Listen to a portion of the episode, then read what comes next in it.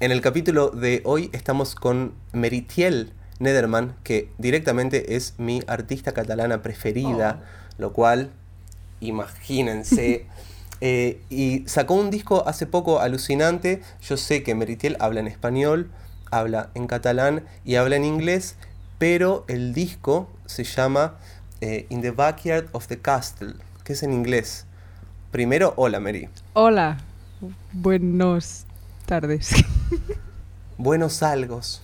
Claro, porque esto queda en el tiempo después. Ah, La gente, la gente lo puede ver dentro de 100 años, por ejemplo. exacto, buenos Claro. entonces. ¿Cómo llegó eso, Mary, de, de escribir en varios idiomas, eh, pero finalmente sacar un disco como el tuyo que mayormente es en inglés? Eh, bueno, mm, porque yo viví en Estados Unidos como siete años y allí pues me empapé mucho de música en inglés y, y también, también hay algunas canciones en catalán porque es mi primer idioma. Cierto, Em, muy bonitas. Jano Bull es mi preferida. ¿Ah, sí? Capaz que sí.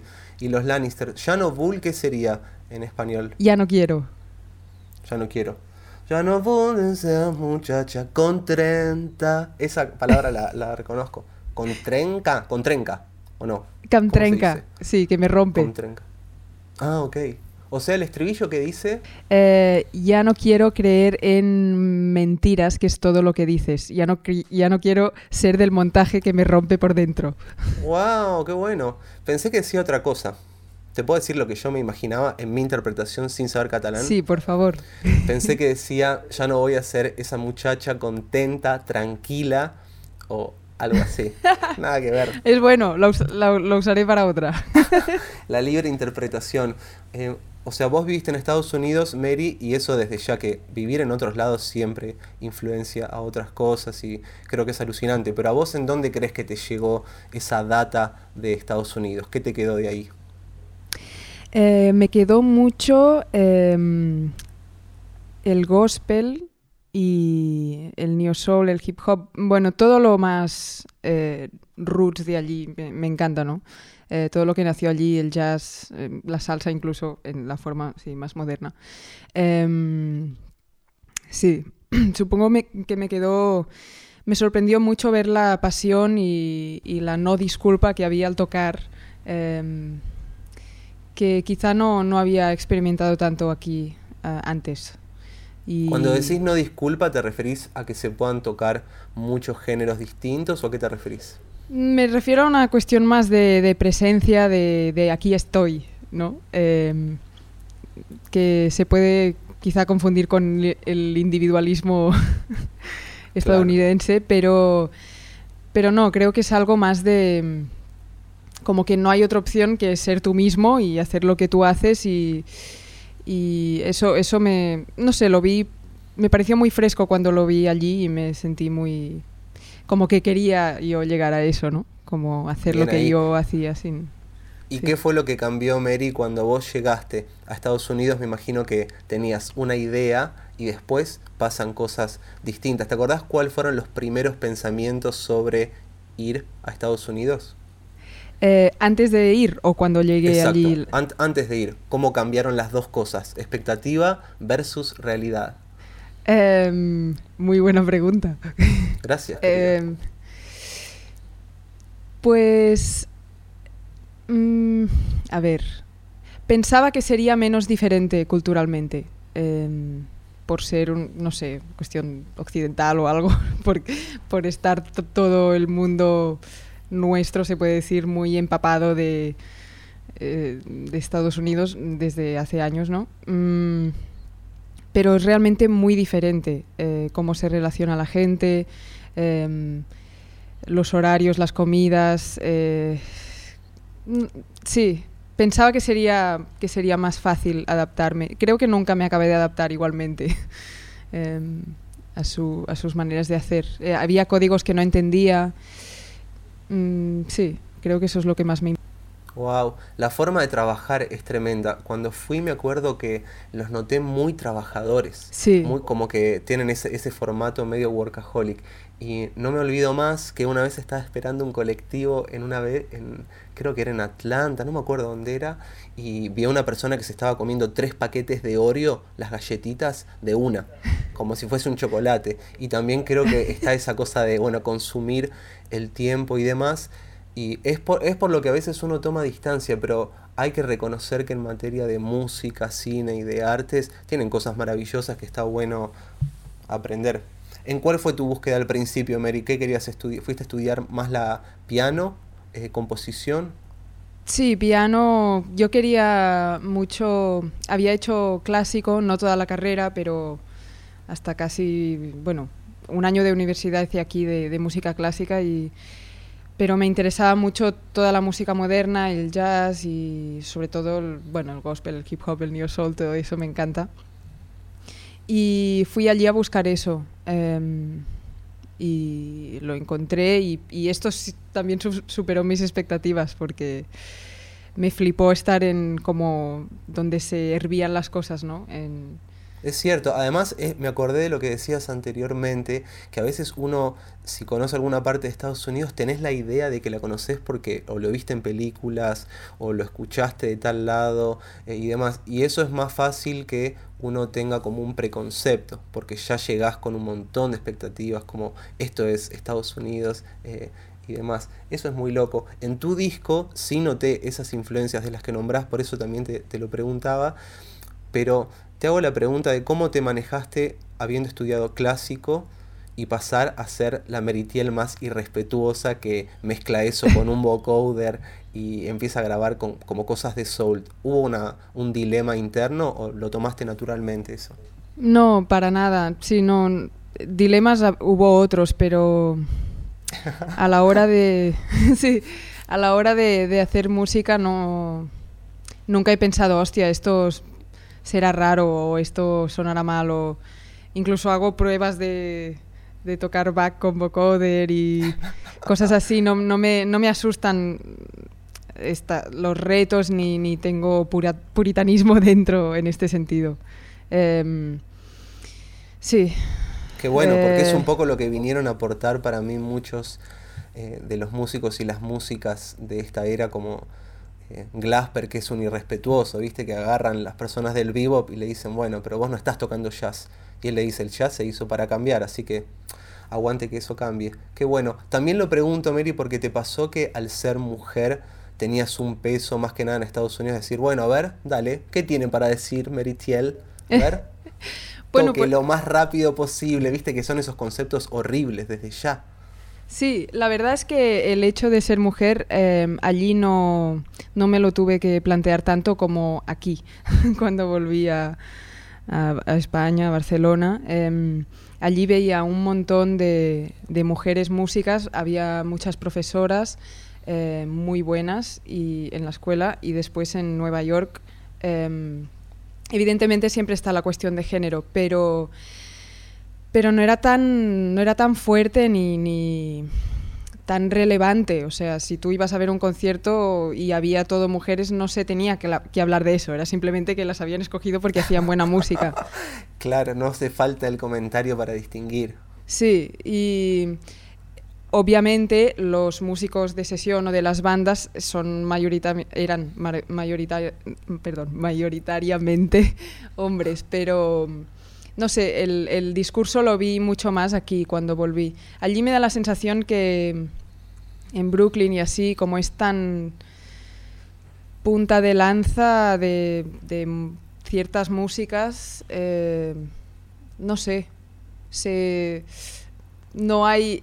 Como es eso que decías del workaholic, ¿no? Del, sí. Eh, es, o pro, si, si, estás produciendo mucho y haciendo muchas cosas, eh, no no tienes tiempo de hablar tanto, ¿no? Claro, o de plantearte claro. tantas cosas, simplemente lo haces. Y eso es una, es una cosa que en parte a mí me, me encanta.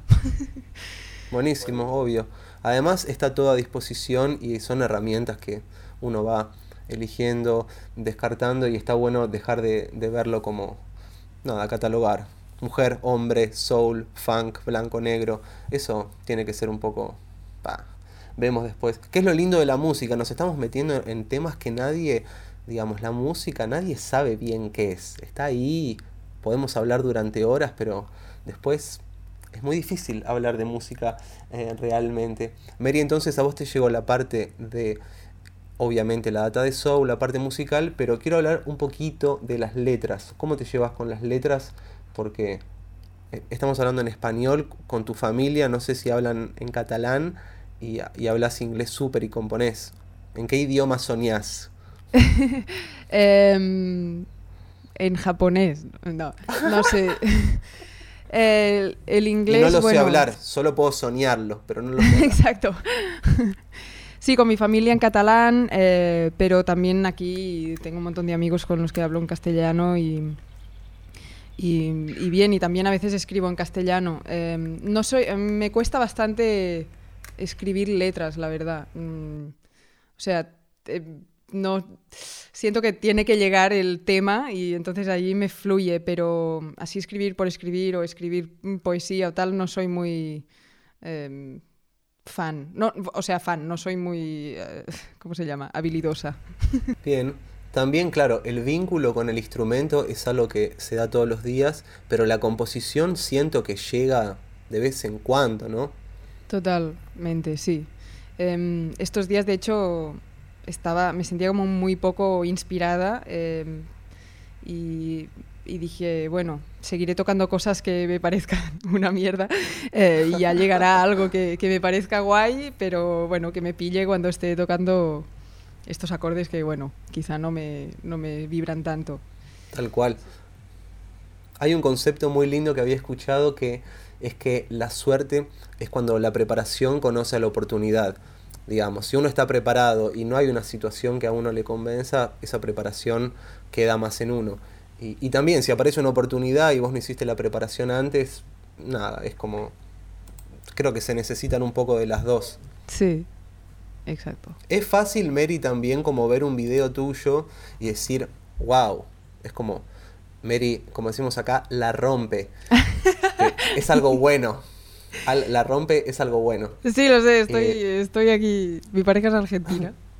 Bien ahí.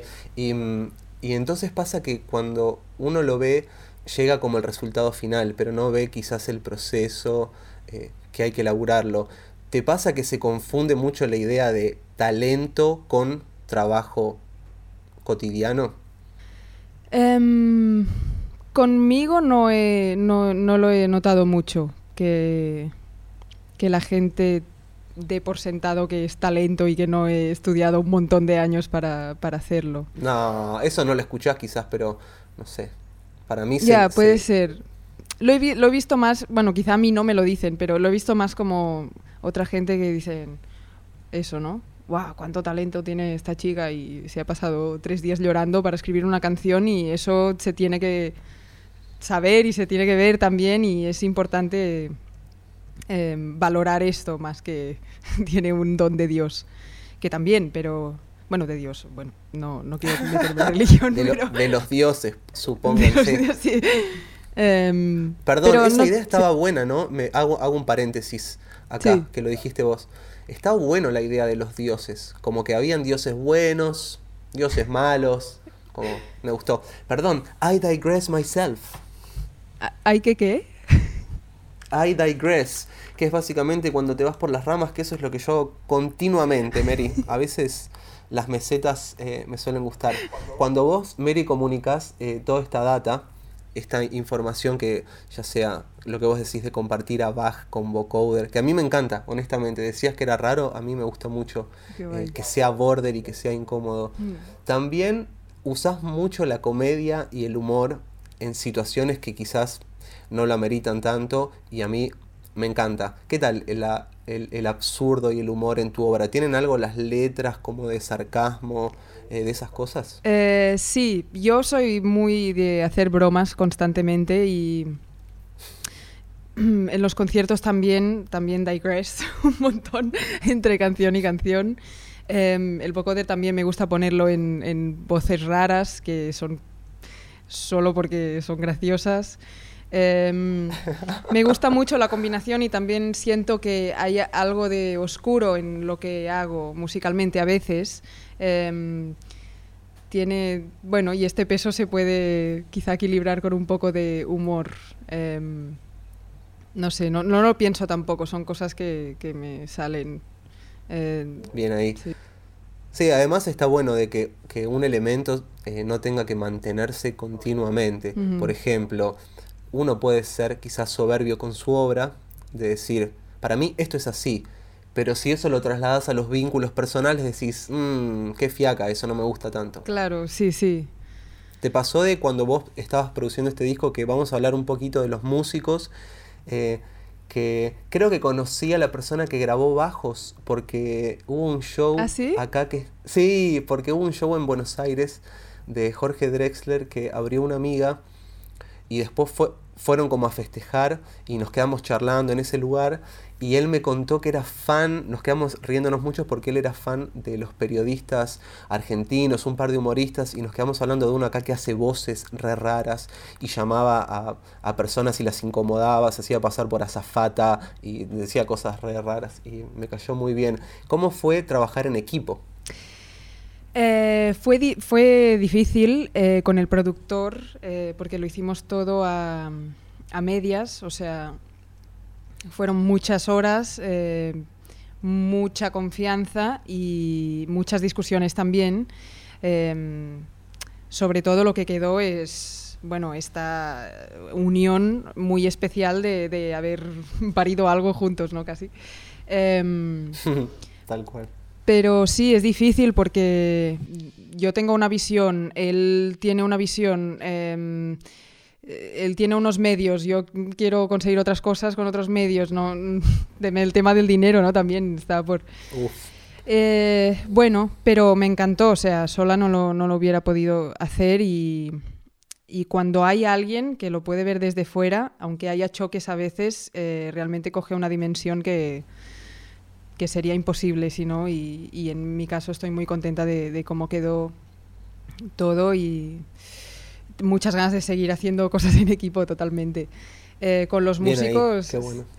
Con los músicos me pasa igual, es como, bueno, eh, ya lo sabemos, ¿no? Que cuando alguien diferente toca tu canción, Mm, es que dan ganas de llorar, de que, de que, que coja más vida aún. Y si encima son tres personas más, es como wow. Sí, es muy motivador crear algo, es como muy inspirador, casi irónicamente.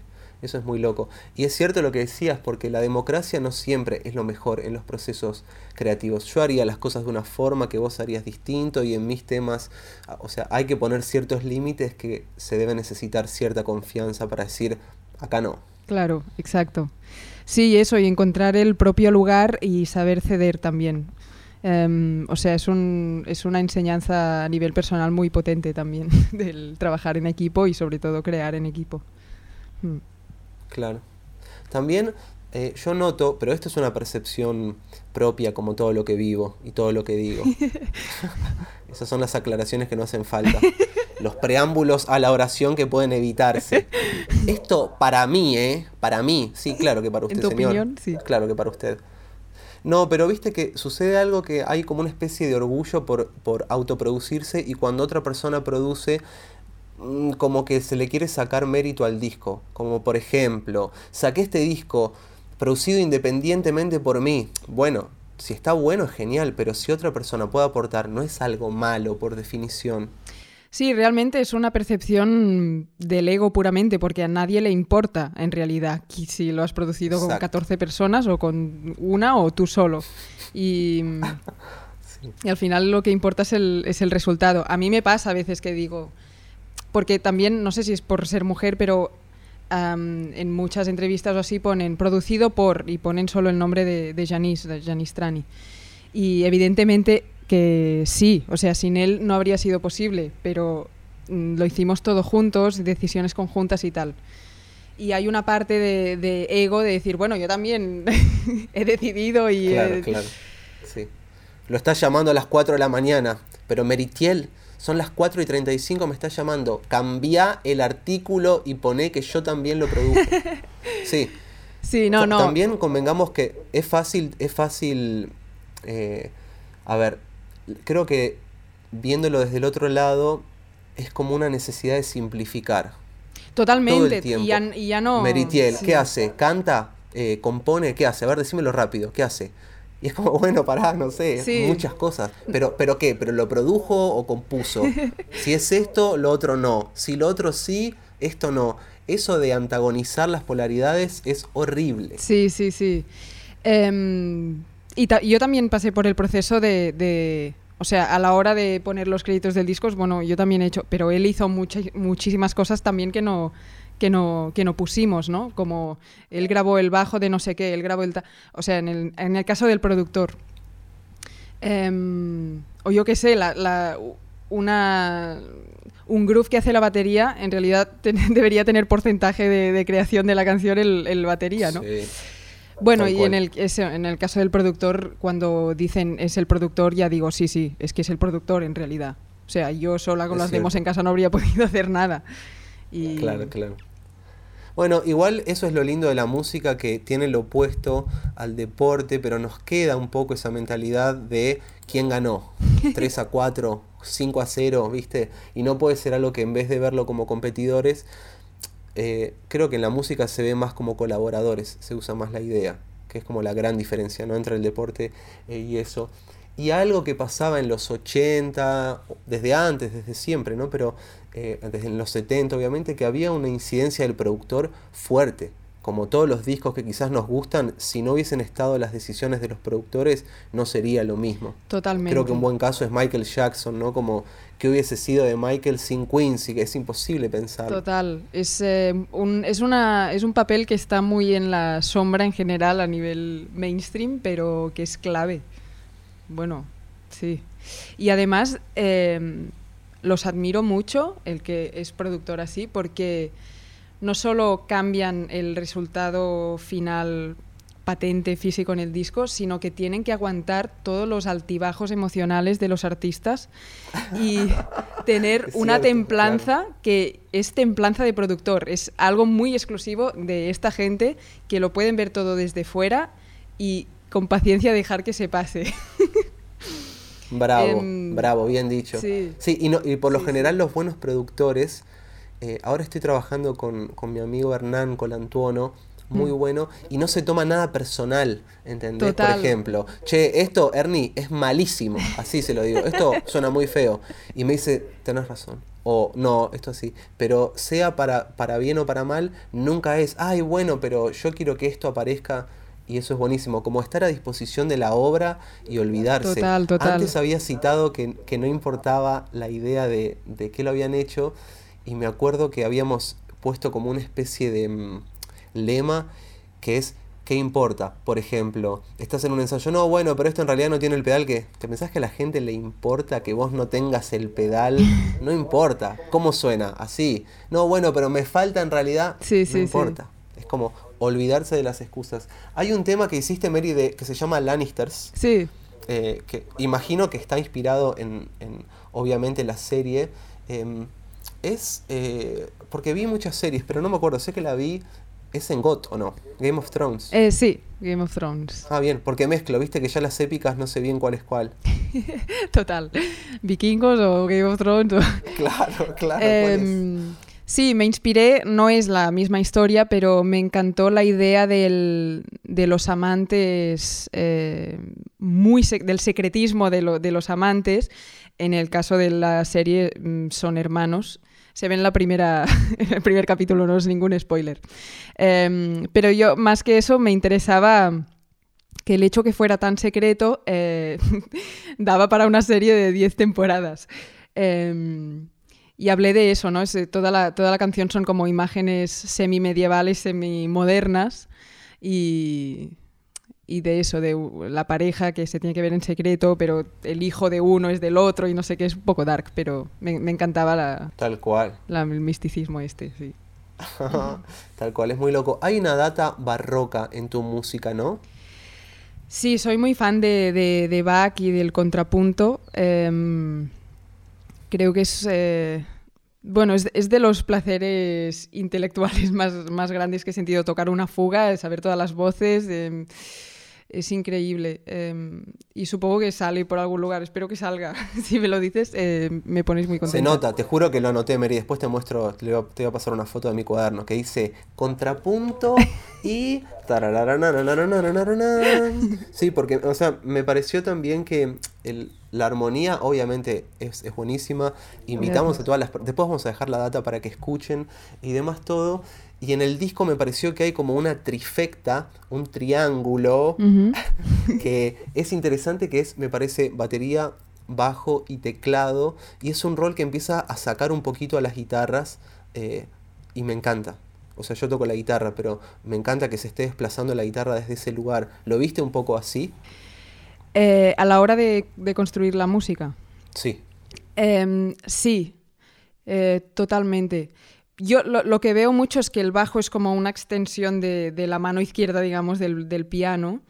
Eh, ahora, ahora estoy escribiendo diferente. Últimamente me, me, apetece mucho que sea muy independiente la línea de bajo, pero en este disco sabía mucho qué, qué notas quería que hiciera el bajo, qué inversiones. Eh, sí, y, y el batería para mí es lo que, o sea, a mí me encanta hacer bolos, batería y, y, y teclado. O sea, me flipa de estar en control de, de, de, de la armonía del bajo. Eh, Hay en algunos temas, Mary, decime si me confundo o si estoy diciendo pavadas, pero siento que en algunos temas tuyos eh, el riff lo hace la batería. Sí. Sí, sí. Para mí, es, para mí este es el contrapunto más, más grande. Eh, creo que. Porque el piano normalmente, aunque soy pianista, en los temas lo hago muy sencillo en general. Como un acorde como repetido o algo así, no, no hay grandes locuras en el, en el acompañamiento, creo. Eh, pero la batería... No, pero para mí va, va, una búsqueda más de sonido. Si, si, por locura te referís quizás a cantidad de notas, eh, yo no, no tuve la suerte de verte en vivo. Mi hermana está viviendo en Barcelona, así que ojalá Mary después del fin del mundo ah. eh, pueda verte en vivo. Pero, pero me pasó que siento que en este disco tuviste que tocar un poco más simple y simple no es fácil. Sí, no, claro, sí, sí, me, me, me, cuesta. Pero también como me cuesta cantar y tocar a la vez, eh, es un buen ejercicio. eh, bueno, no es que me cueste, es que tampoco lo había hecho tanto y, y ahora, claro. El... Y vos, Mary, antes de esto habías empezado a, eh, a tocar con tu hermana, que me imagino decir empezado a tocar es casi gracioso, pero habían sacado unos temas juntas eh, y demás. ¿Cómo fue ese otro proceso que debe haber sido distinto, me imagino? Sí, muy, muy fácil y muy ligero fue comparado con el, con el mío. De hecho, lo hicimos en medio de yo estar grabando el, mi disco. Y mmm, como eran canciones tradicionales, primero no, no, tuvimos que escribir nada nuevo. Y yo solo como que cambié la armonía y ella cambió las letras y las melodías de canciones tradicionales. Entonces eh, lo preparamos con tiempo y salió muy, muy fácilmente. La verdad es que fue muy ligero Bien. y muy, muy guay. Y muy amoroso también, porque era el primer disco que grabamos juntas. Eh, así que... ¿Hay otros músicos en la familia, Mary? Sí, eh, mi madre es guitarrista y ahora hace de musicoterapeuta. Eh, mi padre wow. canta y toca el bajo, tiene su trabajo, pero eh, eso, cada tarde está tocando y cantando. Bien ahí. Sí, así que... que... bueno, justo hablaste del bajo antes. Sí. El bajo desde un lugar importante. Hubo, me imagino, ahí incidencia un poco, ¿no? Puede ser. Bueno, es mi, ma eh, mi madre que le, también tocaba el bajo. Ahora ya no tanto, pero le encanta, o sea, siempre tiene el sub a tope en, en, el, en el sistema de, de reproducción. No, no, sé si se llama así, pero... Qué bueno. Sí, y sí, en el coche está también. bien, eso. Bien ahí. Lo tenía súper bien. Entonces, lo que me decías que estuvo como pensado desde bata, bajo eh, y, y, piano, pero lo que pasa también es que hay como toda una orquestación que está más ligada a... hay como una conducción de voces interesantes, hay arreglos de cuerdas, hay guitarras eh, y demás. Una vez que estaba eso, ¿te fue fácil hacer la parte de arreglos? Um, sí, o sea, una vez estaba grabado, quieres decir. Claro, cuando hicieron la base, cuando ya hicieron como toda la estructura eh, primaria, ¿cómo fue el proceso de agregar capas, colorcitos, pinturas, overdubs? Em, bueno, fue, fue difícil. Em, lo pregunto porque está lleno de capas que lo escuchás de nuevo y escuchás que tal guitarra está paneada y que tal está en el lado izquierdo. A mí esas cosas me encantan y creo que se van, eh, como lo voy escuchando más a medida que vuelvo a escuchar el disco. Sí, sí, fue, fue difícil porque... Mm, bueno, también hubo un momento que pusimos un montón de, cosas, después empezamos a sacar, bueno, fue todo así por épocas. Em, el guitarrista que toca con nosotros es, es increíble y, la verdad es que en el directo creo que se va a encargar mucho de... porque no hay tanta guitarra en el, en el disco. Em, claro. Pero se va, se va a encargar de, de, llenar un poco más porque yo solo tengo dos manos y... Por ahora. Quizás te despertás en unos días y nunca se sabe, con tres manos. o la que puede estar buena si no es que tengas una portable, entonces vos puedas quitártela para dormir, por ejemplo, para tocar. Sí, lo pensaré. En, el final de Jan Bull, eh, que se, es como un outro que se va yendo en un paisaje medio onírico, aparecen unas guitarras de y ahí como ahí sí noto más eso. Pero recién hablabas de que en el vivo va a haber otra más incidencia de guitarras. ¿Ya lo pensás distinto, Mary? ¿Concebís distinto el vivo que el estudio? ¿No tenés miedo a, que sea distinto? Em, lo que tengo miedo es que sea exactamente igual, porque no me interesa que... O sea, la música está viva y nosotros también. Y mm, no pretendo que la gente vaya a escuchar un disco si lo puede escuchar en casa. Em, no sí podría estar más de acuerdo con lo que dijiste recién, Mary. Qué guay. Em, sí que quiero encontrar la manera de que suene potente y que suene bien, pero también me gusta mucho hacer interludios entre canciones que no sean los mismos que el disco. Em, me gusta mucho improvisar dentro de un. dentro de un. Eh, ¿Cómo se llama? Mm, dentro de unas bases. Em, interactuar con los músicos de otra manera que evidentemente en el disco no, no, salieron porque está todo muy, muy cerrado ¿no? en las canciones. Y quiero que se aproveche eso, incluso hacer, o sea, pretendo tocar las canciones tal y como están, pero mm, quizá en un momento hacerlo más minimal o hacer un arreglo que no está en el disco. Me, me encanta, me encanta tratar de hacer las cosas diferente manteniendo el espíritu, obviamente. Ayer hablaba que a veces alguien te escribe después de un show en formato halago de qué bueno, tal cosa. Eh, y me pasó que una vez me habían dicho que sonó igual que el disco y me fui tan triste. Porque digo, si suena igual que el, que el disco, quédate en tu casa con tu perro, comiendo, un helado. Digo, no vas a querer venir a verlo. Eh, y es algo re lindo también para estirar las partes, para que haya, no sé, más improvisación o más lo que sea. También en, los temas tuyos me pareció, Mary, que en este disco por lo menos eh, me daba la sensación de, bueno, ¿querés escuchar esta parte de nuevo? Ponga play de nuevo, señor y señora. No vas a escuchar 70 veces todo. Y eso está bueno. Qué guay. Sí, bien ahí, Mary, me encantó. Entonces, hay un tema que se llama eh, Ready. No sé si, está bien o. Ready. tiene como. Sí, tiene una base como quasi trap ochentosa que tiene un beat medio crudo, no sé si es como con un 808, un secuenciador medio muy muy crudo y me pareció el tema más jugado como casi que te estabas riendo de nosotros y me pareció alucinante, porque hay un recitado re loco, me parece buenísimo ese tema. ¿Me querés contar algo de eso? Bueno, aquí juego mucho con el humor em, y fue una canción que, hice con mucho humor. Em, yo en casa con unos samples de la, de la 808 y porque un, tipo no me estaba llamando cuando yo quería que me llamara y dije, pues voy a tener una cita con mis instrumentos y toda la letra va de eso. Em, así que es broma eh, todo, ¿no? Pero me encantó lo que salió del vocoder, los acordes y cada vez que la escuchaba me daba muy, muy buen rollo. Em, y yo le traje esto a Janice, al productor, y él en los interludios puso el trap. Y yo dije, wow, como esta, lo que has preguntado antes de, ¿estará prohibido hacer eso? Mezclar eh, beats de dos épocas completamente diferentes. Pero me gustó como, como fluía y ya está. Y lo dejamos así y, es una canción que me da muy buen rollo y oh, es así, es lo que es. la recomiendo.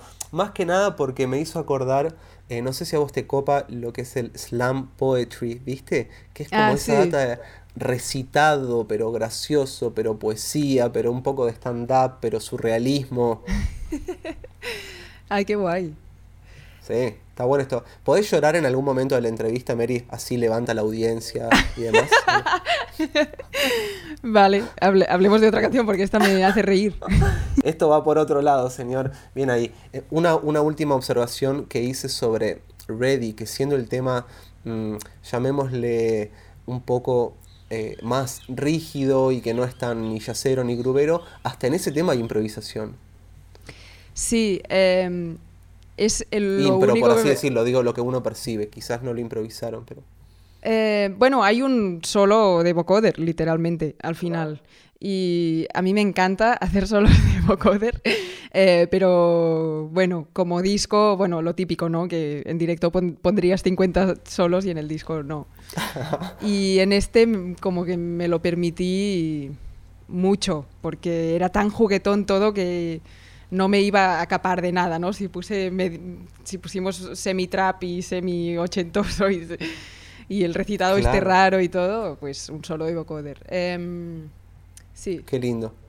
También me pareció, Mary, em, que cuando vi el videoclip de... Se llama Inside, el single, Inside, ¿no? Sí. Buenísimo el videoclip. Mary, te felicito muy lindo. Se lo estuve pasando a personas queridas y les gustó mucho. Mi escena preferida es la primera de la cocina, donde están las tostadas, hay unos colores pastel y hay todo un movimiento de cámara por atrás. Esa toma me parece un lujo, alucinante. Em, ¿Cómo fue amigarse con las otras disciplinas que no tenían tanto que ver con la música? Por ejemplo, la fotografía, eh, el diseño gráfico y demás. Muy buena pregunta también. La segunda, vamos.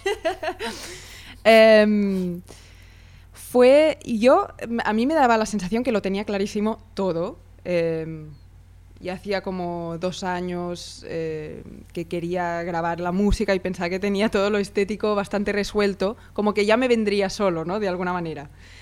Y no, eh, hacerme fotos fue, fue un, no sabía por dónde tirar, lo de la portada tampoco sabía por dónde tirar, el videoclip tampoco.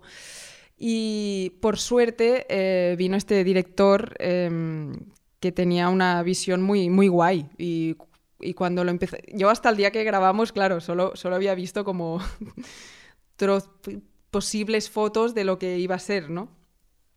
Pero cuando estaba allí vi todo el equipo y la gente que hacía arte y todos muy puestos, pensé, wow, es, eso, o sea, eso como que estuve muy agradecida porque no sentí que yo tuve que pujar para algo, sino que vino así y por suerte el equipo era, era increíble. Em, y toda la, semi-oscuridad esta del videoclip o eh, los colores pasteles estos y el, vacío un poco que hay, pues me parecía muy adecuada para la, para la canción. Ah, está buenísima. Y el clip levanta mucho. Hay tres bailarines o, una bailarina y dos bailarines, no me acuerdo bien, que al principio uno, no voy a hacer spoiler alert, pero véanlo y... Tampoco creo mucho en el spoiler alert, eso es para otra charla, de otro día, Mary. Como que en definitiva, digo, te pueden contar algo, pero a veces, viste las películas que empiezan con el hecho final y la película es contarte cómo llegaron a eso. Es cierto, em, tiene razón. E, ellos como que al principio no entendés qué están haciendo ahí y demás, pero terminan siendo como un clip con baile oscuro, como vos dijiste, con colores pastel. Creo que la convivencia de todos los mundos habla muy bien de, lo que estás haciendo. Creo que es una elección muy buena. Y esto es una Pregunta. Son argentinos los bailarines. ¿En serio? ¿Qué tal eso? ¿Bailaron bien? ¿Se portaron bien? Muy bien, muy bien. Son increíbles. Qué bueno. ¿Y cómo llegaste a incluir bailarines? ¿Eso fue decisión tuya o es parte de lo que tenían los directores? El em, sí, la idea que teníamos primero era que, que fueran como sombras em, a las que yo, con las que yo casi no interactuaba. Y mm, al final, o sea, fue como un poco de, casualidad que pudieron venir ellos tres y son bailarines los tres. Y al final acabaron bailando más y, yo interactuando un poco más en una escena de, al final, em, de lo que estaba previsto. Spoiler. Em, así que sí, por, su, por su talento y trabajo por el talento, em, pudimos grabar estas escenas más bailadas. Qué bueno, y qué bueno que no lo tenían pensado. Hace poco me contaron una anécdota que ojalá sea cierta, y si no es cierta no me importa, va a ser cierta para mí, que, que cuando estaba grabando Lennon Imagine, lo llama a Clapton como para que grabe unas guitarras y Clapton estaba durmiendo, o sea, se despertaba tarde. Y al toque agarró como Lennon y dijo, bueno, llamemos creo que al guitarrista de Dylan, qué sé yo. Y fue el de Dylan y grabó él. O sea, también me gusta esa idea de, bueno, ¿quién está? ¿Qué tenemos ahora? En vez de esperar al momento idílico para que todo suceda como lo aparentemente adecuado. Total, total. Sí, en este caso fue muy así y fue increíble. Y sí, otras experiencias también me ha pasado, ¿no? Em, que no pueda el batería y viene otro y es increíble. Tal cual. Está bueno que no sea una limitante. Bien, gracias por la charla, Mary. Muy, muy bonita. Gracias a ti. Muy guay. Un re placer. ¿Podés contarme por último? Ay, qué bueno. Yo la pasé muy bien, Mary, también. Eh, ¿Podés contarme por último cuál crees que es el próximo paso o, qué vamos a estar viendo, digamos? Eh, yo ahora, ayer eh, grabamos aquí un vídeo de todo improvisado con idas de olla, que diría yo, eh, psicodélicas, con el vocoder, con el tal, porque estaba un poco harta ya de, cantar las canciones del disco así en lives y tal, ¿no? Eh, que después con la banda todo bien, pero, pero me apetecía hacer algo más loco y mm, me encantó que me saliera esta parte de mí, porque al hacer el disco he estado muy enfocada en la producción, en que quedara bien, en que tiene una estructura y tal. Entonces yo creo que eh, voy a intentar eh, seguir escribiendo cosas así y que no se me vaya esta parte tanto en el siguiente trabajo em, y lo pueda combinar. Em, sí, y nada, bueno, tengo ganas de seguir escribiendo en castellano también, la verdad. Mm, Bien ahí. Sí, y ya está. Encontrando otro, otro no, no otro lenguaje, pero ir avanzando en este sentido, ¿no? Como lo que te decía que ahora me salen un montón de líneas de bajo súper diferentes en vez de la que siguen los acordes, pues no sé, explorar. Buenísimo. ¿Y quién quiere hacer un disco igual dos veces? Así que me encanta que explores, Mary. Te admiro mucho y ojalá nos veamos pronto, querida. Ay, gracias. Sí, igualmente. Te mando un abrazo. Adiós.